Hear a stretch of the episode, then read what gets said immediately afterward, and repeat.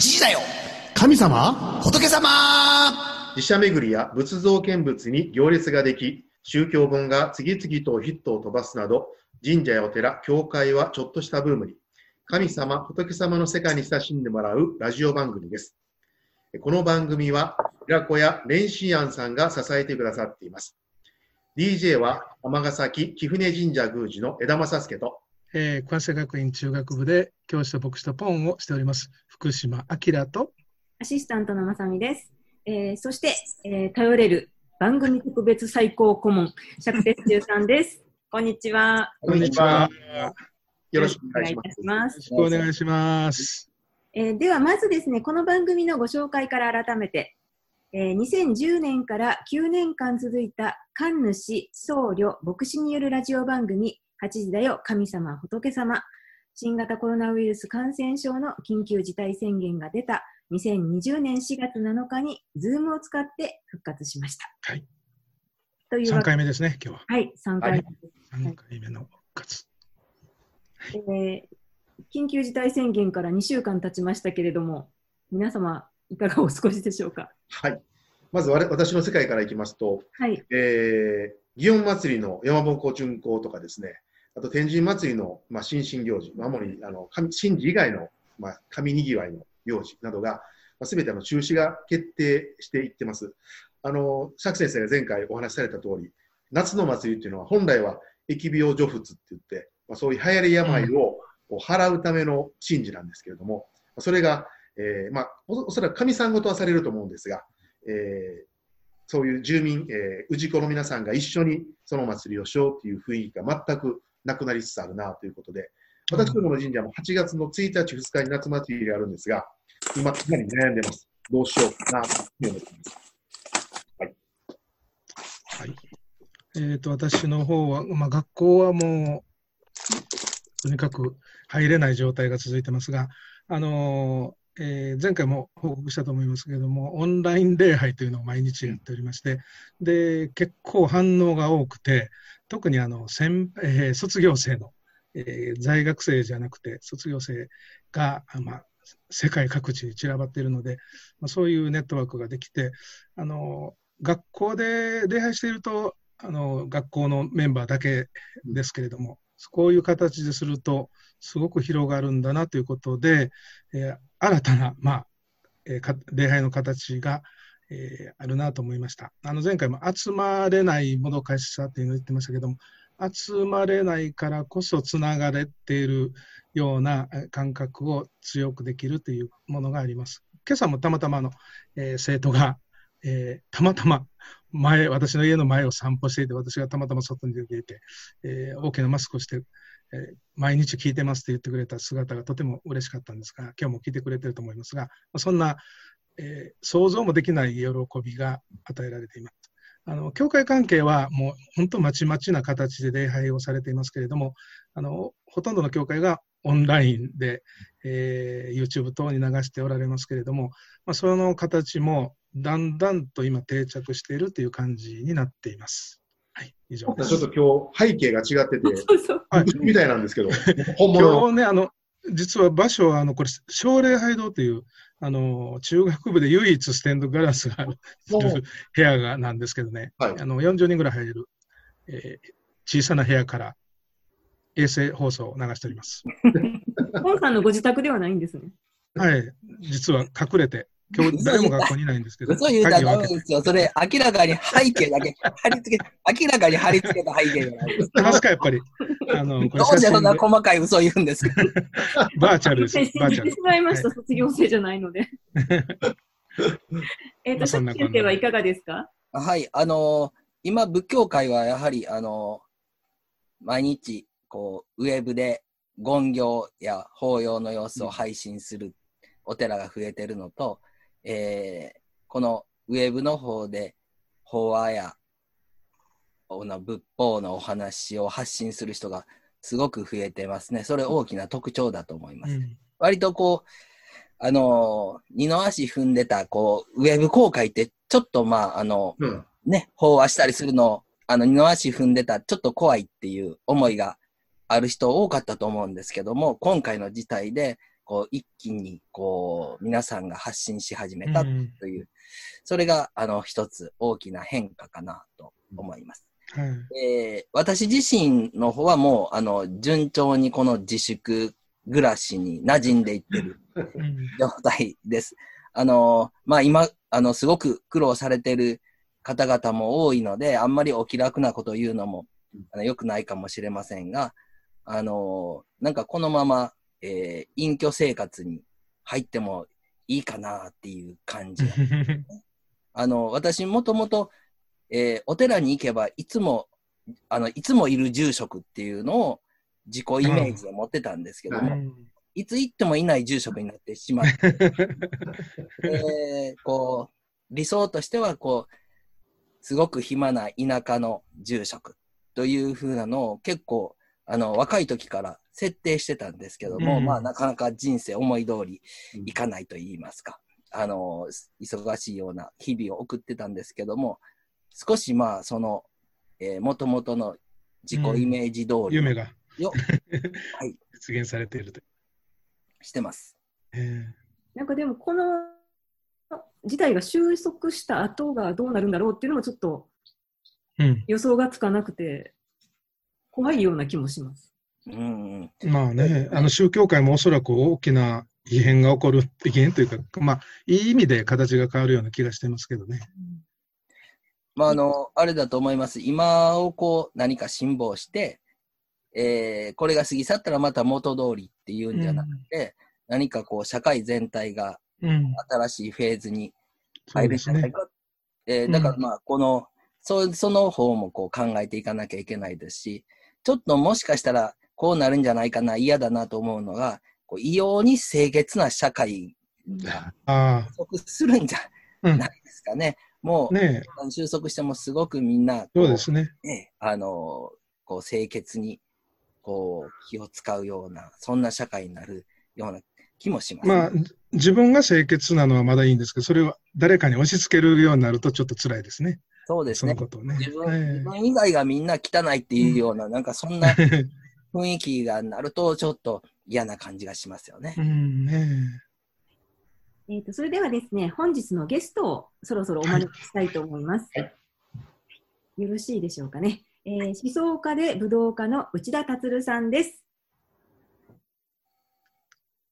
はい。あれ？どうぞ。はい、あ、こんにちは。ああ、映りましたね。お待たせいたしこん。にちは。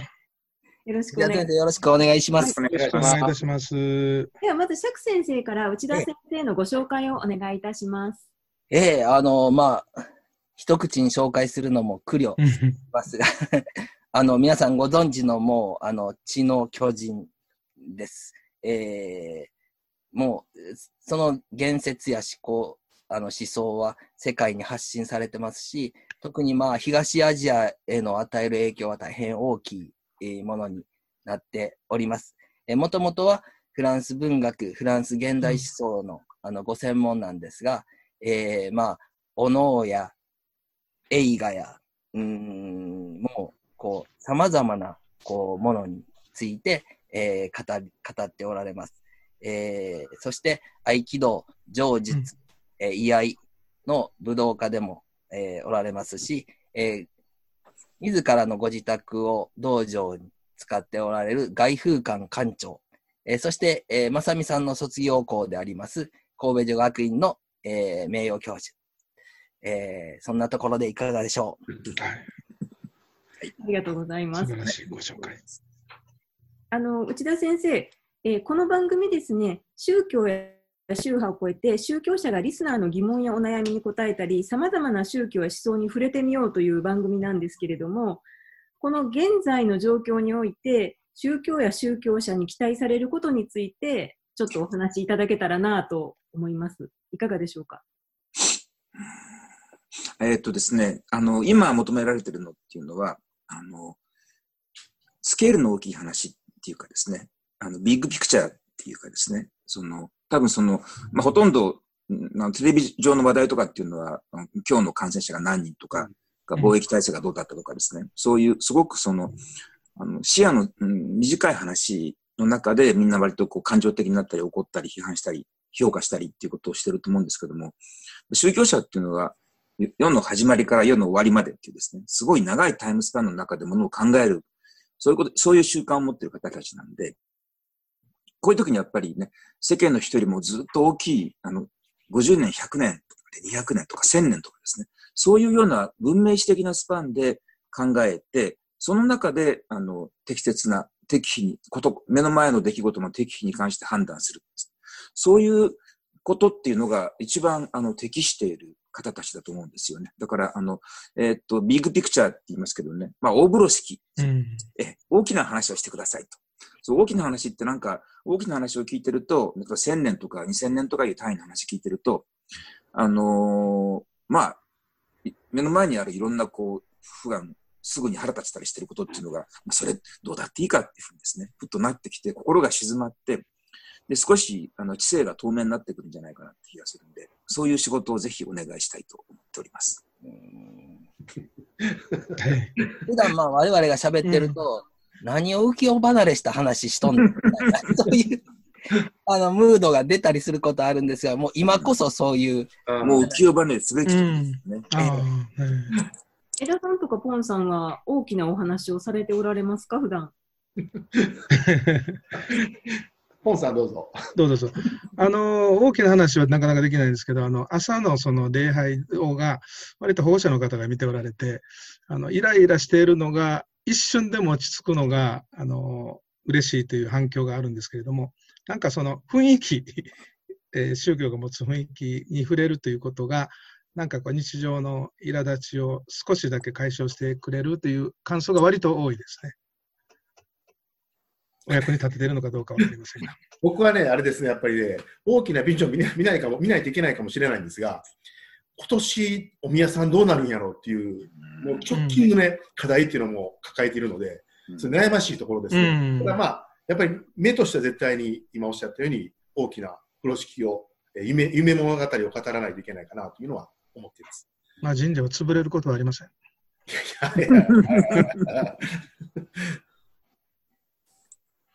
例えば、あの、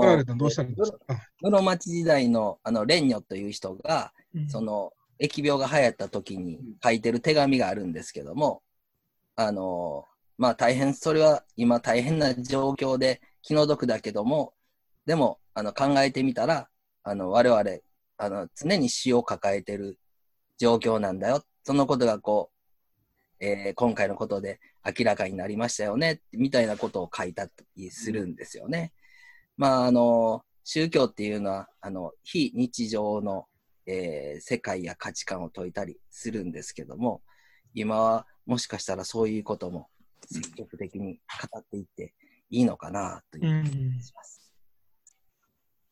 ありがとうございます。ありがとうございます。いいご提言ありがとうございます。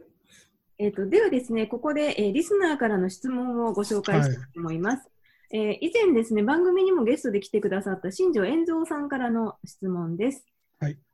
完全復活おめでとうございます。久々の三宗教対話に涙しております。さて、それで質問とお願いがあります。今から約100年ほど前、1918年にパンデミックのスペイン風邪が流行しました。当時、世界人口20億人の中で5億人が感染したと、ウィキペディアに書いてありました。うん、もちろん日本でも感染者が出ています。えー、そこで質問です。スペイン風邪の時は各宗教者はどのような活動をされていたのでしょうか？教えてくださいということです。ちょっとスケールが大きいというか、はい。新庄円蔵さんって、ポンさんの友達なんじゃない？そうですね。あの、マブダチですよね。友達ですね。あの、えー、ミュージシャン仲間ですね。はい。あの、遠蔵さんはあれですよね。この番組が復活したと同時ぐらいにこれ、見ておられましたね、YouTube を。だから常に一日何回もチェックされてたんですよね。毎日復活するのかというので。即座にいいねをいただきました。ええすごく、あの、名古屋のヘビリスナーさんと2人がすごかったです。競争で。そうですね。ええこれしかし、このズームだよ、神様、仏様のいいところは、えあの、あれですね。あの、内田先生とか名越先生とか、ビッグゲストを、あね、割によくやれる前からあのゲスト来ていただいても、ノーゲラっていうのが、うんね申し訳なかった。そうですよねいつもの場合は、それが申し訳ないなって、ちょっと半分ぐらいしか思えないので、申し訳ございません。いえいえいえ。あの、スペイン風邪の方はどうでしょうか？忘れてました。はい。そしたらまず神社会からですかね。あの、すみませんが、なかなか私は勉強不足で、えー詳しい情報がわからなかったんですが、ただ、あの、まあ、まあ、先ほども話した通り、えー流行り病ですね。もうこういうものに対する、まあ、敏感な、えー感覚をもともと、まあ、日本人っての持ってたので、それが何が理由かわからないのに、どんどんと仲間が、えー病に倒れていくということに対する様々な、えー動きというのはあったみたいで、このスペイン風邪に関しても、例えば神戸の神社なんかでは、えーまあ、こういう神社の前にして護符を受ければ、えーその病気を、えー払い抜けることができるというようなことを聞いて、電車、満員電車でその神社にみんな、えーそのお札を、護符を取りに行ったと、受けに行ったというようなことがあったとということで、あのーやっぱり、えー100年前もやはり同じように、えー神さんに対して何とかっていう思いを持っていたということが言えるのかなという気はしますね。はい。あの、仏教界なんですけど、僕、スペイン風邪の時に仏教界がどんな動きがあったか、ちょっとあの知らないんですけども、でも、大方予想はつくんですよね。あの、おそらく、その、スペイン風邪の流行の時も、えーキリスト教は、えー今こそ神の声を聞けっていうようなメッセージを出したと思いますし、仏教界は、えーご祈祷とかですね、そういう、こう、えー法要、営んだだろうと思うんですね。そう思うと、本当に、割とやってることって、あの、かなり昔から変わらないんじゃないかと思います。えーもちろんその個別には、あの、キリスト教だと臨時案に基づいた奉仕活動した人もたくさんおられたでしょうし、仏教界でもそういう社会活動をされた人とか、あるいは、えーこれぞ無常なんだというふうに仏法を説いた人もいたと思いますし、あの、内田先生がですね、アンサングヒーローっていうお話をされてたんですよね。こううん、つまり、えー名前も残らないような、そういう、こう、えー活動をした人たちは多分たくさんいたんだろうなというふうに思うんですけども、でも、あの、えーこう、おそらく今の状況と本質的にはあんまり変わってないんじゃないかな。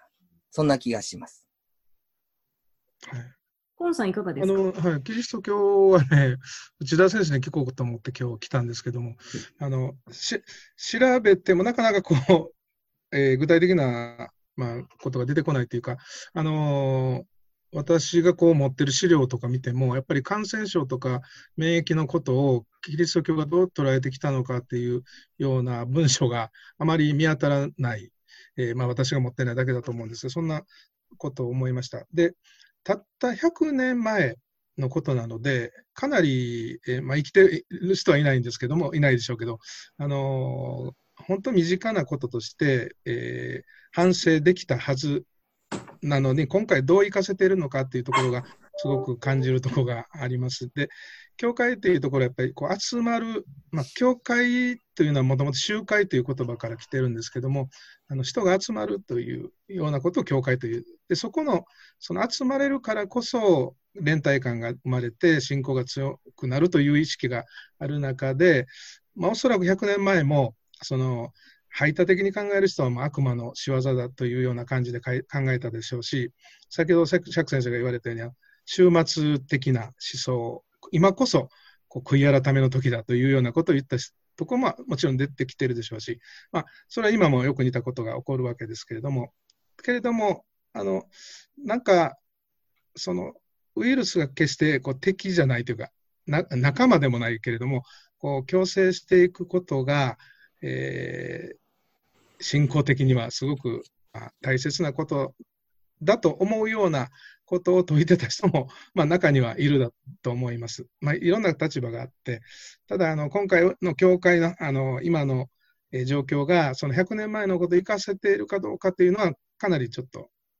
疑問がつとつくところはあるなと、まあ、思います。はい、答えにはなりませんので、内田先生聞こうと思っております。ちょっといいですか？えっとね、うんと、その、スペイン風邪って1918年から19年にかけて大流行するわけですけども、あの、第一次世界大戦が終わって、で、その終わった時に、まあ、スペイン風邪が来て、で、それからあと、その次の戦争が始まるまで、20年間時期のことを大戦寒気って言うんですけども、あの、やっぱ大戦寒気のヨーロッパの、あの、人々の思考とか、感受性とか、世界観とか、っていうものを決定づけたっていうのは、やっぱりその、大戦のことと、それからこの、えー、と、スペイン風邪、うん。世界中でもう何千万人も死んでいったというですね。あの、第一次世界大戦の死者ってのは1100万人って言われてるんですけども、スペイン風邪もっと多かったわけですよね。うん。それがまあ、もう本当に立て続けに来たわけであって、でこれやっぱその、さっき、あの、釈先生おっしゃったみたいに、あの、世の無常とかですね、あの、不条理とかいうことっていうのをすごく人々の心に深く植え付けたと思うんですけれども、あの、大戦間期のヨーロッパの哲学の最大のテーマっていうのは、危機と不安と、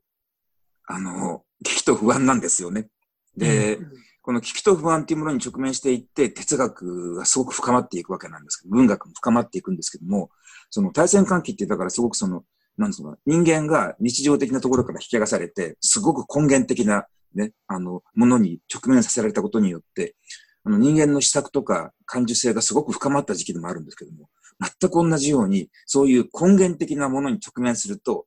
安直なものに一気に流れていくっていうですね、簡単に救済を求めるっていうですね、その、これで世の中は全てうまくいきますみたいなタイプの非常にシンプルなイデオロギーにですね、わーっと持ってかれちゃうっていうことと両方来るわけですよね。だから、今も僕、あの、100年後の今のこのパンデミックでも感じるんですけども、この機会にですね、本当に、あの、えー今直面している、まあ、目視録的なっていうかですね、そういう非常に、あの、えー極限的な状況に立ち向かうことによって、知性的、感性的、霊性的に成熟していくっていう道に行くか、むしろ、あの、単純なですね、うん。あの、解決方法、こうすれば、すべて解決ですっていうタイプの、ものすごい、あの、シンプルマインデッドなイデオロギーにですね、パーッと持ってかれちゃう人、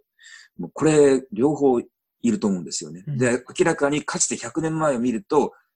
こっちの方が勝っちゃったってことですよね。今回はそれに対する反省っていうのをしないと、100年前にスペイン風邪で死んだ方たちに、あのなんか、顔向けができないって気がしますね。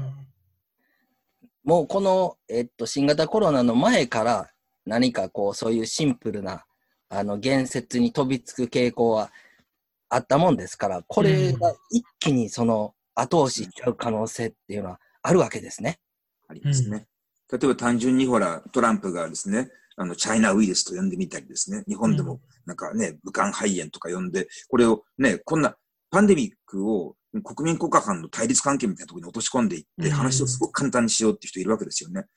まあ、そ随分単純なこと考えてるなと思ってると、それに同調する人が、まあ、何十万人も、何百万人もいたりするわけですよね。これ見てるとやっぱりね、怖いなと思いますね。本当にもっとあのね、人間の知の限界とかですね、その自分たちが見えてる視野の限界とかいうことを問い直すべき時期に、それをさらに共愛にすることによって、ね、問題から目をそらそうとするっていうね、そういう人たちの方が数としては多い気がするんですよね。いやー、これ今しっかり考えないといけませんね。なんかスペイン風邪もスペインが発祥じゃないらしい。違うんですね。そうですよね。びうん。名前のね、ア方メリカかどっかなんでしょ？アメリカなんです。迷惑スペイだしンが当時中立国だったので、アメリカとかそういう交戦中の国っていうのは、その感染症の情報を出さないんですよね。スペインは中立国だったので出したんですよ。うんで、流行ってますっつってね。で、こんだけ死にました、みたいなこと出したんで、で世界で最初に、あの、科学的な情報を発信したのがスペインだったので、うんスペイン風邪って言われてるんだそうですけどね。うん。ありがとうございます。はい。今のお話を受けて、枝さん、ポンさん、いかがですか？はい。あのですね、あの、なんていうかな、この今回のこういう状況に置かれてて、一番思うのが、まあ、例えば感覚が得意なの、世界市民とか、えー、もうせ国国境はないんだっていう考え方をもっと広めていかないといけないよっていう教育をし、まあ、我々も受けたんですけども、今ってすごくさっき内田先生がおっしゃったように、えー自国のことをなんとか必死に守らなあかんっていう意識が、えーまあ、国全体にありますよね。そういう中で、えーその本来そういう流れに持っていこうとしていたものが今後どうなっていくのかなとすごく不安なのか、不安というか、どうしたらいいのかなっていうのがわからないんですよ。うん。うん。わかりにくいですかね、質問が。すいません。あいいえ。うん。あの、国民国家っていうのが今回結局、その、パンデミックで世界中でいろんな形で対応したわけですけども、結局その、対応するときの主体っていうかですね、その貿易体制の主体っていうのが国民国家だったわけですよね。結局その EU のみたいな同盟関係っていうのも機能しなかったし、はい。まあ結局はその、えボーダーコントロールとか、そういうことできるの、医療体制とかですね、あの、そういう、例えば給付とかできるのっていうのは国、国ですから、なんかこの結果的にですね、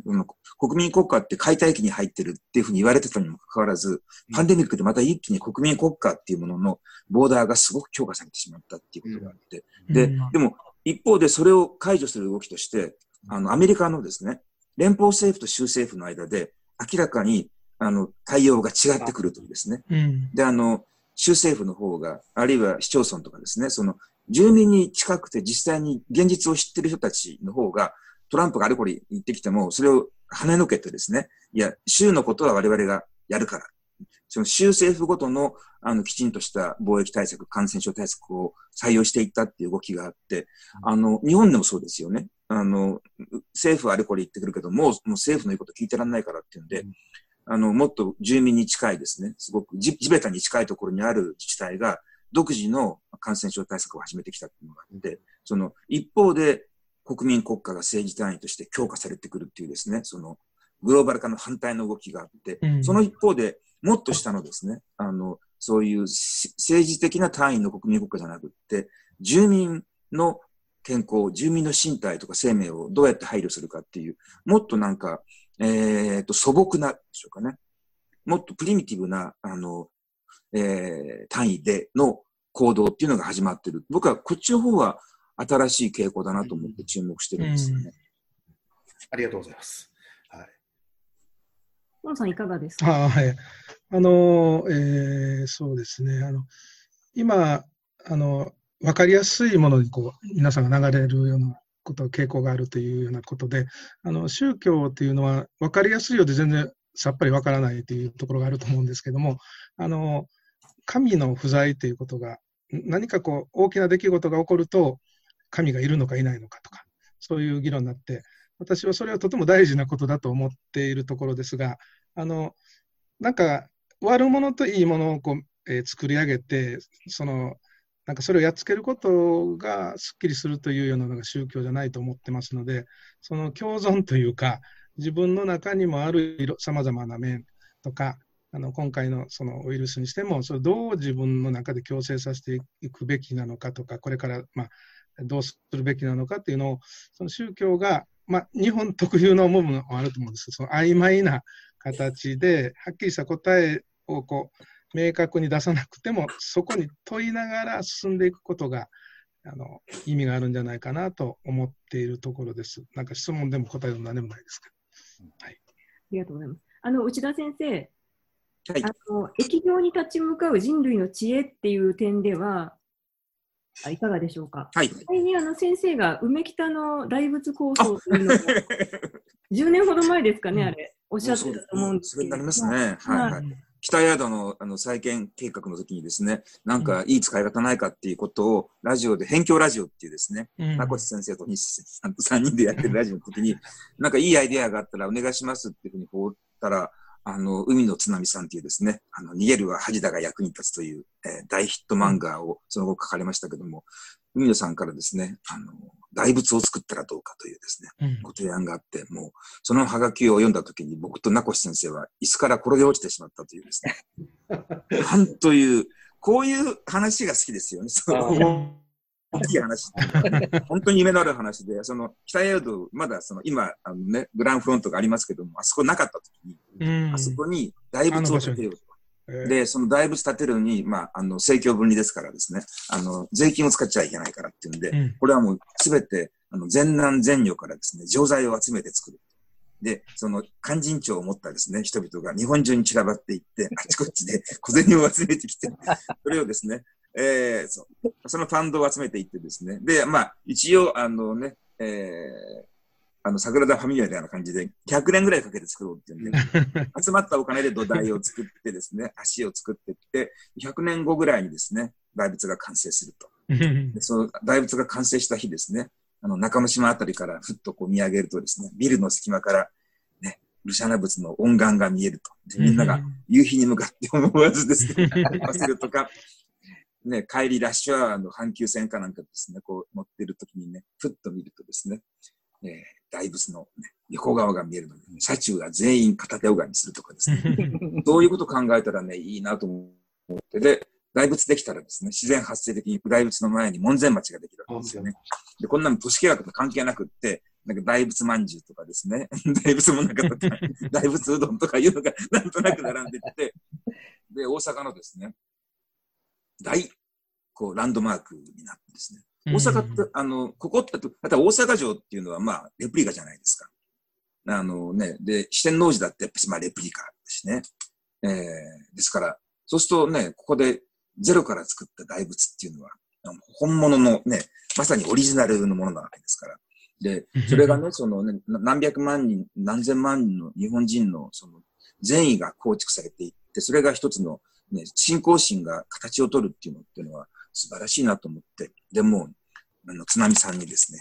ぜひやりましょうって言ったんだけど、当時僕あの大阪市の特別顧問やってたんですけどね、それ、その話を当時の平松市長に言ったら、支持されてしまってですね、ダメです、政教分離だから、大阪の人一切ご協力できないって言われちゃう。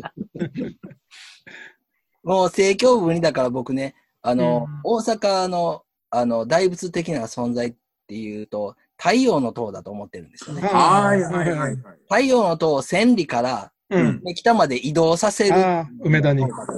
それ前伺いましたので、いい話ですね。それも、あの、トラックとか使わないで、はい。筋力で引く。フォローしないで、コロコロコロコロ。で、あのね、その沿道の人で、あの、ちょっとやりたいっていう人来たら、あの、断食みたいな感じでですね、集まって、俺はあの、太陽の塔を5メートル引いたとか、でまた次の、ね、町内の人に受け渡していく。ええ。あの、新御堂を通って ずっと、こう、やっぱり出来上がるまでの物語が大事。あそこ登りがあるからきついですよね。でも、絶対そう、物語ね、やっぱりね、その聖火リレーじゃないけど、ね、みんなが参加するっていうのがすごい。そうですよね。うん。だから、なかなか通らないところをいかに通すかとか、いろいろね、こう、プロジェクトがあったりして、みんなで知恵絞って、最後、梅北のあたりから、あの、目からビームを大阪湾に出した時の、みんなの感動みたいなことを考えるとですそれでも、あの、タイアップして映画作ったらどうですかね。太陽の塔があの主人公で、うん、あの大魔神みたいな。それを壊しに来るみたいな。大阪湾に上陸してくる、ね、ゴジラと戦う。うん、できますね、お話がすごい壮大で夢のあるものに。こういう無駄な話を、ね、するのがね、うん、あのこういう時期は楽しいですね、これはね。でもこの時期だからこそ必要な時間だと思います。はい、あのまだまだお話をお聞きしたいところなんですけれども、えー、そろそろあの締めさせていただきます。内田先生、ありがとうございました。はい、どうもありがとうございました。はいえー、この番組は寺子屋蓮心庵さんが支えてくださ支えてくださっています。お坊さんと神主さん、牧師さんに聞いてもらいたいお悩みや、お寺や神社、教会に関する素朴な疑問など、リスナーの皆様からのお便りをお待ちしております。はい。よろしくお願いします。そしたら最後、締めさせていただきますので、はい、皆さんよろしくお願いします。それでは皆様、えー、またお目にかかりましょう。はい、8時だよ神様神様仏様みんなで太陽の塔を運びましょう。